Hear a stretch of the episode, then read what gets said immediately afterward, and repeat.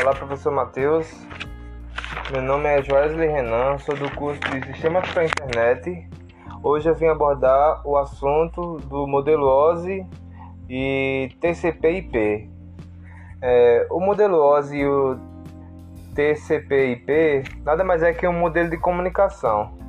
É, no início da internet não se tinha a noção do que ela se tornaria hoje em dia, que teria o poder de se comunicar com outras empresas em outros países, é, empresa em tempo real, uma empresa no Brasil se comunica com uma empresa do Japão, é, tudo em tempo real.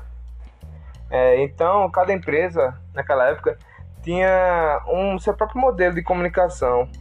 É, exemplo, a IBM ela só podia se comunicar com outro dispositivo da IBM, assim como a Microsoft só poderia se comunicar com a Microsoft. É, isso atrapalhava muito o, o trabalho. Assim, não, não tinha como transferir os dados de uma empresa para outra. Era bem complexo. É, porém, quando essas empresas precisavam se comunicar entre si, não era viável, causando transtornos. É, com isso, houve a necessidade de idealizar um modelo padrão para que todas pudesse se comunicar, sendo assim criado o modelo OSI.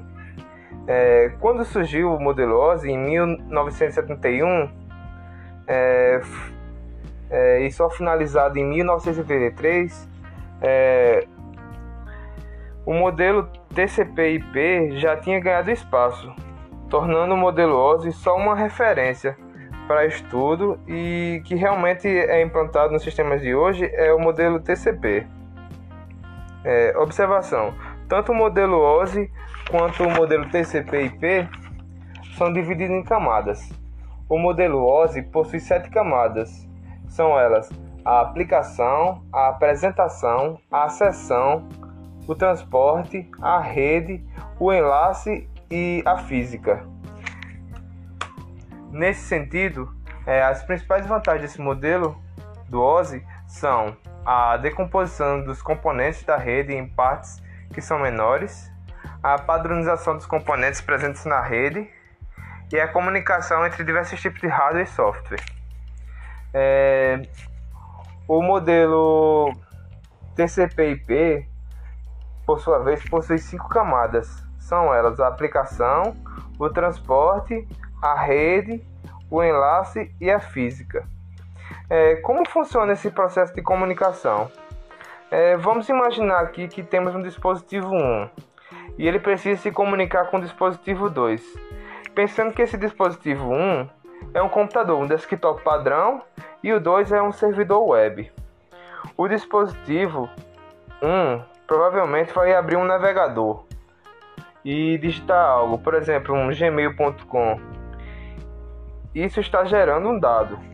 Então esse dado vai descer camada por camada até chegar na camada física, onde esses dados irão ser convertidos em sinais elétricos ou eletromagnéticos, mas por assim dizer, sendo transmitidos do dispositivo 1 ao 2.